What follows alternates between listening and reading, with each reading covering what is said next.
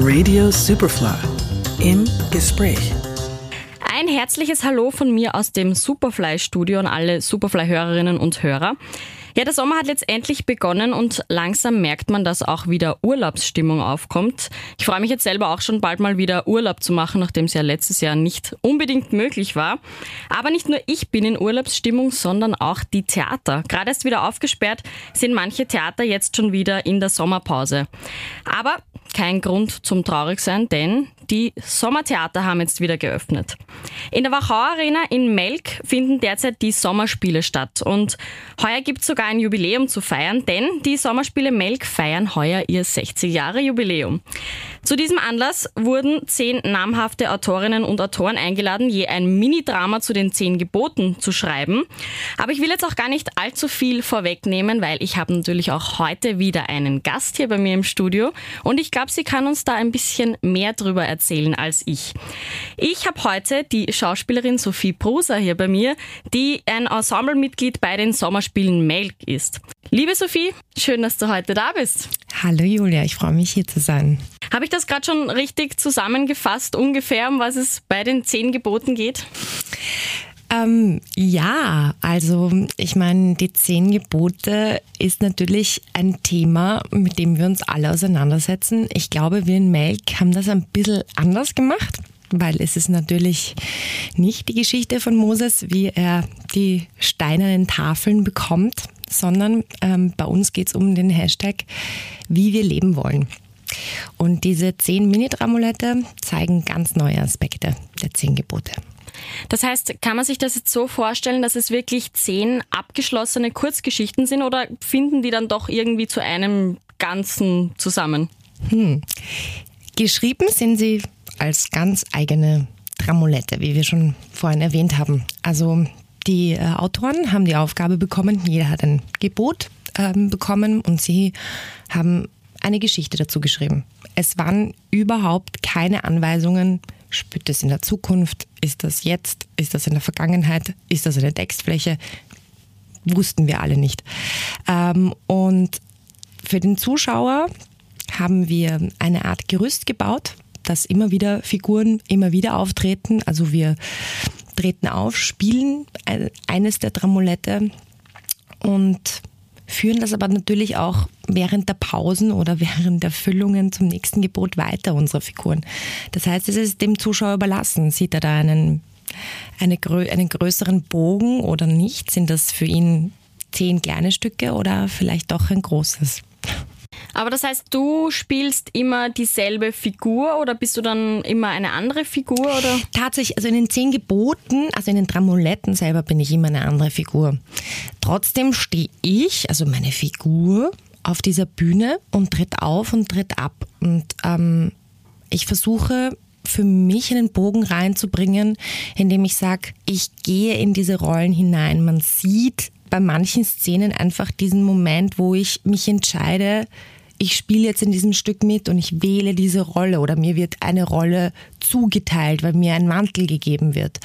Ähm, oder ich suche mir einen Partner aus, mit dem ich das jetzt spiele. Ist natürlich alles abgemacht, ist eh klar.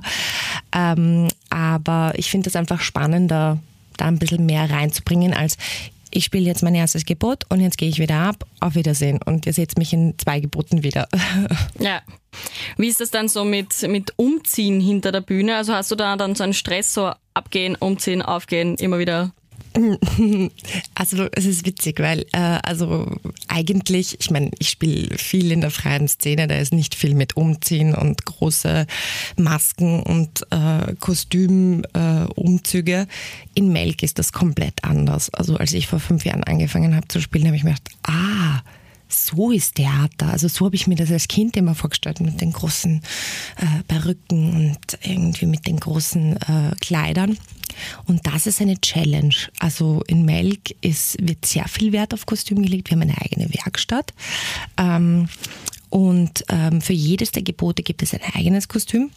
Ähm, und wir machen in Rekordzeit die Umzüge. Wir haben ganz, ganz äh, tolle ein ganz tolles Team hinter der Bühne, ähm, die uns helfen und da wird innerhalb von 15 Sekunden auf ein komplett neues Kostüm umgezogen. Dieses Jahr ist es ein bisschen anders, weil wir doch auch in der heutigen Zeit spielen, im Gegensatz zu den sonst den Jahren Melk, wo wir eher aus der Vergangenheit Kostüme gehabt haben, die auch ein bisschen schwerer anzuziehen sind. Also ich bin da der Julia Klug sehr dankbar und dem Alexander Hauer natürlich auch für das Konzept dieses Jahr, dass wir da ein bisschen leicht reinkommen, weil das führt auch manchmal zu sehr lustigen Situationen auf der Bühne, wenn man es gerade nicht schafft, den Zip zuzumachen und eigentlich schon in der Margot de Valois drinnen sein sollte, die aber noch immer da hinten herumzobelt und äh, ja. Das kann man dann wahrscheinlich auch gut ins Spiel einbauen oder muss man wahrscheinlich sogar? Muss man tatsächlich. Also äh, wenn man da auf die Bühne fällt, äh, wenn man irgendwo fest, ich bin irgendwann mit einem Hut hängen geblieben. Das ist dann der Moment, wo du denkst, so, jetzt schlucke ich runter, weil sonst ja, fange ich einfach an zu lachen und dann ist die Szene hin. ja, also ich stelle mir ja, wenn ich an die zehn Gebote denke, dann muss ich irgendwie so an meine Volksschulzeit denken, wo man halt so in der Klasse steht, seine zehn Gebote aufsagt. Du hast es ja vorher schon gerade so ein bisschen angeschnitten. Wie viel religiösen Hintergrund gibt es jetzt in dem Stück? Wirklich gar nichts? Hat es wirklich gar nicht mit den zehn Geboten aus der Kirche zu tun oder schon? Doch, hat's natürlich. Ich meine, mir geht's wie dir. Ähm, die zehn Gebote haben wir halt in der Volksschule gelernt. Meiner Meinung nach, also damals war das für mich nicht wichtig. Also ich mir, okay, ich lerne das halt, weil das in der Bibel drinnen steht. Ähm, was sind die zehn Gebote? Die zehn Gebote sind unsere ersten Gesetze. Ja? Ähm, es ist das erste Mal, dass eine Gemeinschaft gebildet wird. Wie funktioniert Gemeinschaft, ein Zusammenleben? Wir sind zehn, Schau also zehn Leute auf der Bühne, neun Schauspieler und ähm, ein Musiker. Und wir treffen ja quasi aufeinander auf dieser Bühne. Ähm, ohne Gesetze ist das nicht möglich. Also es gibt Gesetze der Bühne, es gibt Gesetze des Raumes, es gibt Gesetze untereinander. Wir müssen als Gemeinschaft, egal ob wir es Gebot oder Gesetze nennen, natürlich Gebot klingt schöner. Ja, also ähm, du sollst nicht ist natürlich wie fast ein Verbot. Ähm, es ist aber unsere Basis unseres Zusammenlebens. Natürlich, die zehn Gebote, manche Sachen sind natürlich total veraltet. Also manche Sachen sind natürlich nach wie vor sehr aktuell. Du sollst nicht töten, du sollst nicht stehlen, ist für mich ganz klar. Ähm, andere Dinge, ähm, du sollst nicht Ehe brechen, du sollst nicht begehren deines nächsten Frau. Ja, ist vielleicht, wie soll ich sagen, ähm, ja. oder du sollst keinen anderen Gott neben mir haben. Auch das ist natürlich variabel, aber trotzdem, ich fand den Satz sehr schön. Also wenn man Gebote als Gesetze sieht, die Gebote sind nicht alles, aber ohne Gebote ist alles nichts. Und das finde ich ähm, einen, einen guten Satz eigentlich. Und ich finde auch in Zeiten wie diesen, ähm, Gesetze sind dafür da, dass sie uns auch schützen. Wir können nicht nur aufbegehren und sagen, nein, das wollen wir nicht. Wir müssen also als Gemeinschaft auch füreinander einstehen. Wir müssen, wir machen das ja alles äh, zum Schutz eigentlich von den Schwächeren, von den Kranken, wie wir jetzt auch äh, in dieser Pandemie sehen. Und Gesetze, Gebote sind meiner Meinung nach wichtig. Wie ist das jetzt so für den Zuschauer? Also weiß man als Zuschauer, okay, jetzt gerade geht es um dieses Gebot oder sagt sie das auch, jetzt ist gerade, du sollst nicht töten oder? Es wird nicht explizit auf der Bühne gesagt. Wir haben trotzdem eine kleine Hilfe für die Zuschauer. Das ist ähm, ein kleiner Zettel, der ähm, auf jedem Sitzplatz liegt, dass man ein bisschen die Übersicht hat. Ähm, weil es manchmal sehr, sehr verwirrend ist. Ähm, bei einem Gebot, als ich sie gelesen habe, bevor wir überhaupt mit den Proben angefangen haben, ähm, ging es um eine Szene, wo Ex-Freund und Ex-Freundin miteinander in einer Galerie stehen und sie reden darüber, dass sie ihn betrogen hat. Da habe ich mir gedacht, naja, das ist wahrscheinlich, du sollst nicht Ehe brechen. War es nicht. Es geht um die Galerie und es geht um Fälschungen. Also es geht darum, du sollst nicht stehlen.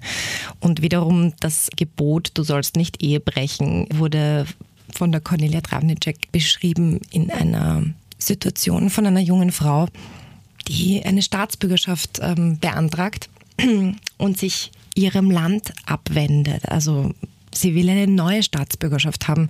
Darauf sagt der Beamte, das ist, sie können ja nicht zwei Männer gleichzeitig lieben. Also wollen sie jetzt einfach ihr anderes Land äh, verlassen und sich scheiden lassen und es sich äh, einem neuen Land zuwenden. Das geht ja nicht. Fühlen sie sich da nicht schlecht? Also ähm, oft weiß das der Zuschauer natürlich nicht. Ich fände es eigentlich spannender, wenn die Zuschauer es nicht wissen und dann untereinander reden. Hey, war das das? Oder hast du da richtig mitgezählt? Oder ist das verdreht? Äh, ja, ich finde das eigentlich spannend für die Pause. da kann man sich miteinander unterhalten und sagen, wie hast du das eigentlich gesehen? Mhm. Und in welcher Zeit spielt? Ist es wirklich ein modernes Stück, was eigentlich jetzt spielt oder ist es? Es spielt in allen Zeiten. Also es ist, äh, wir haben, wir fangen gleich beim ersten Gebot ähm, äh, in der Nazizeit an, ähm, 1941 ähm, in Polen, im besetzten Polen. Ähm, wir gehen dann sofort weiter eigentlich in eine utopische Welt, fast Jetztzeit von zwei Engeln auf Erden. Wir gehen dann weiter im Laufe des Stücks. Wir finden uns in der Zukunft wieder. Wir finden uns in einer Textfläche wieder. Wir reisen durch die Zeit, würde ich mal sagen. Also es ist ja jedes Stück abgeschlossen und ähm, es ist immer eine neue Welt, in die wir hineingehen mit dem Publikum. Spannend. Mhm. Ihr habt ja jetzt eigentlich sehr viel Glück in Bezug auf die Pandemie. Die Theater dürfen jetzt wieder voll besetzt sein und Maskenpflicht ist ja jetzt auch nicht mehr im Theater. Ihr habt ja schon ein paar Mal gespielt. Merkt ihr schon ein bisschen was? Also ist immer noch so ein bisschen diese Angst bei den Leuten da oder seid ihr ausverkauft? Nein, wir sind nicht ausverkauft. Ähm, du merkst, der Schrecken sitzt bei den Leuten noch drinnen. Wir sind sehr gut verkauft, weil wir ein tolles Publikum haben, das uns treu bleibt und die sagen, wir wollen wieder ins Theater gehen. Aber die letzten eineinhalb Jahre sitzen allen noch in den Knochen. Es ist schwierig, natürlich jetzt auch, gebe ich ehrlich zu, ich war noch nicht im Theater. Ich habe keine Zeit gehabt, muss ich ehrlich zugeben. Aber die Vorstellung jetzt natürlich, ich war jetzt eineinhalb Jahre ständig im, im Moment, dass ich sage, okay, ich muss aufpassen, dass der nicht nah genug, also dass der weit genug von mir entfernt ist. Ich hm, setze mich in der U-Bahn weiter weg. Jetzt stelle ich mir das vor, jetzt sitzt man nebeneinander wieder im Theater. Man braucht die Zeit wieder, sich daran zu gewöhnen. Ah, wie ist das? Ich habe einen Sitznachbarn, man grüßt sich, man schaut nicht weg, man hat keine Maske mehr auf, man sieht plötzlich das ganze Gesicht wieder. Ähm, das ist äh, eine Challenge für uns alle, glaube ich. Ähm, aber ich merke, dass die Stimmung unglaublich ist. Dieses Jahr mehr denn je. Ähm, wir haben Standing Ovations, die Leute hüpfen von ihren Stühlen auf am Ende. Wir haben einen tollen Applaus. Wir sehen begeisterte Gesichter. Sie bleiben noch extra, obwohl ja ähm, dieses Jahr ein bisschen alles anders läuft. Wir haben ähm, auch kein Gastrozelt mehr vorne, sondern es ist alles offen. Ähm, natürlich, es wird um für, jeden, der noch kommen will. Es gibt genug äh, Sachen zum Konsumieren auch während der Pause. Also es gibt Gastro, aber jetzt nicht in dem Ausmaß. Ähm, und sie stehen da und warten auf uns und weil sie uns mitteilen wollen, wie sehr sie das berührt hat oder wie sehr es sie zum Nachdenken gebracht hat und was für ein Ritt das eigentlich ist. Es ist wirklich ein Ritt über den Bodensee, würde ich sagen, dieses, dieser Abend, weil wir fangen sehr hart an und dann wird es immer leichter, manchmal lustiger und dann wird es zum Nachdenken, regt es an. Aber die Leute sind toll, ich liebe unser Publikum, ich liebe generell das Publikum. also für jeden was dabei, sozusagen. Absolut. Es ist ein Versprechen, das eingelöst wird. Ich habe äh, mir, mir gedacht, kann jeder was damit anfangen dann in Gesprächen sowohl mit Kollegen als auch irgendwie, als ich ins Gespräch mit mir selber in der Meditation gegangen bin, habe ich mir gedacht, es ist ein Versprechen, das eingelöst wird. Du hast zehn Gebote, du hast zehn Geschichten. Die Leute können sogar für, auch für Nicht-Theatergier, sie können runterzählen. Aha, jetzt sind wir bei eins, zwei, drei, vier, okay, dann fehlen nur noch sechs. Was könnte das sein? Und es wird also ich bin mir zu 100% sicher, dass für jeden eine Sache dabei sein wird. Gut zu wissen. Und so hat man zehn in einem. Das ist doch gut. Das stimmt. Du hast ja vorher schon gesagt, du bist nicht das erste Mal heuer bei den Sommerspielen Melk dabei. Wie lange bist du schon im Team? Also ich spiele das fünfte Mal. Ja, wir haben ähm, Bartholomäusnacht gespielt vom Stefan Lack mit der Vorlage natürlich zu der Bluthochzeit. Und der Stefan Lack hat ein neues äh, Stück dazu geschrieben und da haben sie ähm, die Margot gesucht. Mm, ich habe die Sommerspiele gekannt, äh, sowohl aus meiner Ausbildung, irgendwie, wenn man dann ähm, seine Bewerbungen schreibt, seine Hunderten und dann noch alles per E-Mail und äh, per Post auch, kann ich mich noch erinnern. Habe ehrlicherweise niemals eine Antwort bekommen. Das werfe ich dem Alexander Hauer noch heute vor. er nimmt es eh mit Humor. Nein, äh, man kann natürlich nicht immer antworten. Nein, eigentlich antwortet er eh immer. Mir hat er nicht geantwortet. Ähm, aber ich habe mit einer sehr lieben Kollegin ähm, in Wien gespielt und sie war schon besetzt als äh, die Rolle der Mutter der Katharina Medici. Mm, und sie hat mich spielen gesehen in der Produktion, die wir gemeinsam gemacht haben. Und sie hat gesagt, du, was machst du eigentlich im Sommer? Und ich habe gesagt, na, ich mache leider nichts dieses Jahr. Es war auch wirklich das erste Jahr, dass ich keinen Sommerengagement hatte. Und dann hat sie gesagt, du, ich hätte gerne, dass du meine Tochter spielst. Und ich war so, ähm, ja, na, ich schlage dich vor. Und man hört das öfter von Kollegen und Kolleginnen. Ja, ich schicke dir deinen Lebenslauf weiter. Na, ich schlage dich davor. Tun es auch die meisten. Es wird meistens nichts daraus. Und bei der Kollegin, äh, und ich bin ihr unglaublich dankbar, weil sie hat mich überhaupt nicht gekannt, sie hat mich nur von der Bühne gekannt. Wir hatten nicht mal eine Szene zusammen. Es war ein Monologstück. Und sie hat sich unglaublich für mich eingesetzt. Und dann hatte ich das Vorsprechen und ich muss sagen, es war wirklich eines der schönsten Vorsprechen, die ich je in meiner Theaterkarriere hatte. Ich habe ja ein bisschen recherchiert. Du bist ja seit 2010 mit der Schauspielausbildung fertig. Mhm. Du bist eine sehr junge Schauspielerin und du hast dich ja schon voll in dem Bereich etabliert, kann man sagen. Also du hast schon viel gespielt, du hast jetzt schon deine Zukunftsprojekte geplant, du hast schon an verschiedenen Orten gespielt. Wie war da so dein Zugang? Also was, wie hast du das gemacht? Wie hast du das geschafft? Hm, wie habe ich das geschafft? Ähm, es liegt ganz viel an der, an der Ausbildung. Ähm, ich habe sehr spät eigentlich die Ausbildung gemacht. Also ich war 22. Ähm, ich habe ähm, Theater, Film und Medienwissenschaft studiert, wie vielleicht viele, ähm, weil ich eigentlich als Jugendliche mir gedacht habe, ich will unbedingt im Theater arbeiten. Also ich will Schauspielerin werden. Also das war natürlich das erste Ziel. Und dann mit 18 habe ich mir gedacht, mh, hm, wer weiß, ob ich wirklich Schauspielerin werden will. Ich bin jetzt gerade 18, vielleicht fange ich an zu studieren und will was ganz was anderes machen. Habe mit dem Theaterwissenschaftsstudium begonnen, habe das auch sehr, sehr geliebt. Ähm, und dann habe ich gemerkt, oh, mir fehlt doch was. Ähm, und dann habe ich die Aufnahmsprüfungen gemacht und so wie viele anderen habe ich die Tour gemacht und bin nach Deutschland und in Österreich überall habe ich die Aufnahmsprüfungen gemacht und es war einfach sofort ein Bummer, weil das erste Mal kommst du da nicht rein, vielleicht das zweite Mal kommst du in die zweite Runde, dritte Runde. Irgendwann einmal hat sich das bei mir ziemlich verfestigt, dass ich an so vielen Schulen vorgesprochen habe und immer da in dieser dritten Runde festgesteckt bin. Also ich bin, war immer so kurz vom Ziel und dann ja, na, dieses Jahr hat es leider nicht gereicht. Und, aber du kommst ja eh nächstes Jahr wieder.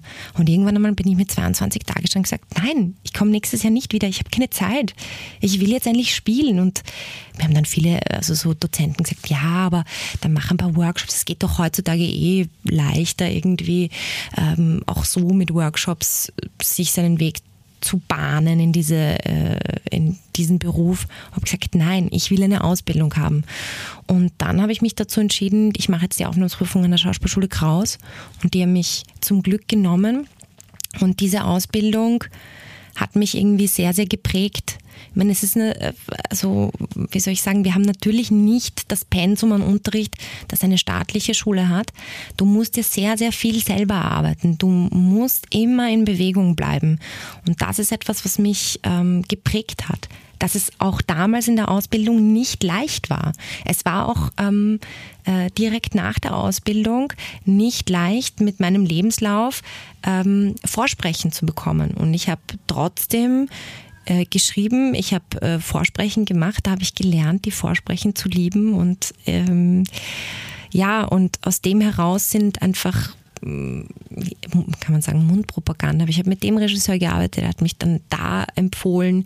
Ähm, es sind sehr also ich, ich arbeite oft, also auch zum Beispiel mit Hack und Hirzenberger, ich arbeite sehr oft sehr lange mit jemandem. Also das könnte man jetzt zum Beispiel auf mich beziehen, dass ich so, so toll bin, dass äh, Leute unbedingt mit mir arbeiten wollen. Ich weiß es nicht. Also ich ähm, arbeite einfach wahnsinnig gerne mit Leuten, die ich kenne. Bin so ein, ein, ja, manchmal tue ich mir schwer mit Veränderungen, was vielleicht schwer ist in dem Beruf. Aber ich werde immer älter und weiser. Und deswegen überschreite ich immer wieder Grenzen und das ist toll. Ja, wie man an deinem Beispiel auf jeden Fall gut sieht, man braucht keine staatliche Ausbildung, um Erfolg als Schauspielerin zu haben. Finde ich schön. Gott sei Dank. Du hast ja schon an den verschiedensten Orten gespielt. Ich habe gelesen, Innsbruck, Wien, Bern, Breslau. Wie ist das dann so mit ähm, Wohnen, Umziehen? Musst du dann immer wieder mal auch deinen Wohnort kurzfristig wechseln und wie ist das dann so für dich oder pendelst du dann? Also bis ich 30 war, bin ich also ich bin alles gependelt. Ich kann mich an wirklich äh, harte Aktionen erinnern, wo ich eben, ich habe in Breslau gespielt, ich habe in Wien geprobt und auch noch im Waldviertel gespielt. Ähm, ich bin da des Nächtens mit so ähm, Kleinbussen, die die Leute einsammeln, bin ich dann nach Polen gefahren, habe dort gespielt, war vollkommen übermüdet, bin zurück äh, nach Wien gefahren, dann ins Waldviertel.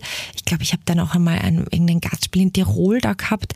Da haben mich dann Freunde von Tirol nach Breslau mit dem Auto gefahren. Also es war unglaublich. Ich habe mir gedacht, ja, also ich kann spielen, natürlich mache ich das.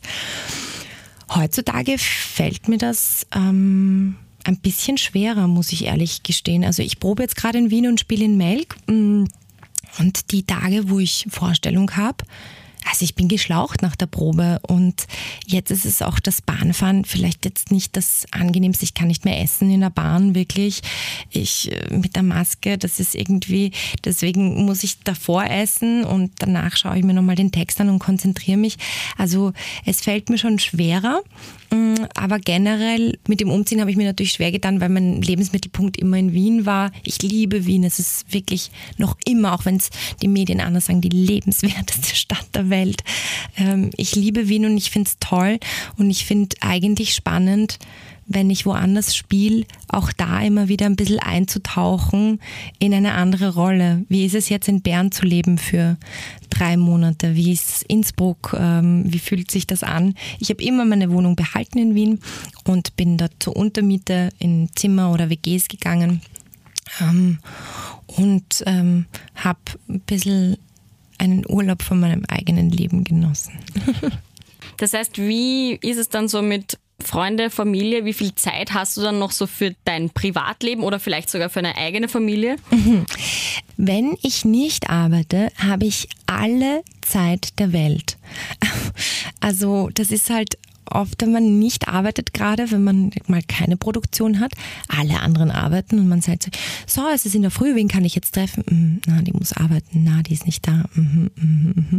Äh, das sind dann meine Freunde dann auch meistens genervt. Ach, wenn du arbeitest, haben wir keine Zeit oder am Abend, wenn wir fertig sind, dann fängst du erst gerade an zum Arbeiten. Und wenn ich dann mal arbeite, habe ich wirklich wenig Zeit, aber dann schießt die Fear of Missing Out äh, ein bei mir und ich denke mir so, und jetzt muss ich dort noch hingehen und bei dem mit dem auf den Geburtstag anstoßen und zu diesem Event und zu dieser Party und das äh, jetzt auch langsam irgendwie Corona hat mich gelehrt, okay, man muss vielleicht nicht alles machen, alles langsam, vielleicht lerne ich es auch noch dazu irgendwie. Ja, für die eigene Familie. Hm. Das ist, ähm, das ist halt einfach immer eine Frage. Ist das in einem Lebenskonzept drinnen? Ähm, was ist die größte Freiheit eigentlich für mich? Ich habe immer gesagt, für mich ist die größte Freiheit, dass ich arbeiten darf. Das ist für mich der größte Luxus im Leben, dass ich Arbeit habe und dass ich arbeiten kann. Und natürlich überlegt man sich das dreimal, viermal, fünfmal, zehnmal, wenn man darüber nachdenkt, eine eigene Familie zu gründen, weil man sich fragt, geht sich das alles aus? Ich habe meine Antwort noch nicht gefunden, muss ich ehrlich sagen. Also wer weiß, was die Zukunft bringt. Absolut, ja. Ja, liebe Sophie, es war sehr interessant, dass du uns so ein bisschen in deine Welt als Schauspielerin mitgenommen hast. Für alle, die jetzt auf den Geschmack gekommen sind, für die Sommerspiele Melk, wie kommt man denn zu Karten? Ähm, ganz einfach im Internet oder anrufen, ähm, reservieren ähm, und ähm, wir haben auch ganz tolle Zugverbindungen für jeden, der nicht äh, mit dem Auto fahren will. Man fährt vom Westbahnhof, glaube ich, nicht einmal eine Stunde, 50 Minuten, glaube ich, sind es. Ähm, und einfach kommen und auf der Homepage die Karten kaufen, reservieren und einen tollen Abend genießen. Wie lange spielt ihr jetzt noch? Wir spielen bis 31. Juli. Alles klar. Noch der heißeste Monat wird noch, ähm, wird noch gespielt und dann gibt es aber auch eine zweite tolle Produktion, die geht bis in den August hinein. Das ist äh, So What, die Musikrevue. Und die ist auch in Melk. Die ist auch in Melk. Die spielt auf derselben Bühne. Das ist immer sehr spannend, dass zwei Stücke dasselbe Bühnenbild haben. Cool. ja, dann sage ich danke für das Gespräch. Ich wünsche dir auf jeden Fall toi toi toi für die nächsten Vorstellungen und viel Erfolg für deine Zukunft. Danke, Julia. Ich habe mich gefreut, da zu sein. Schauspielerin Sophie Pruser über die Sommerspiele Melk mit dem Stück Die Zehn Gebote und ein Einblick in ihr Leben als Schauspielerin. Julia Mannhardt für Radio Superfly.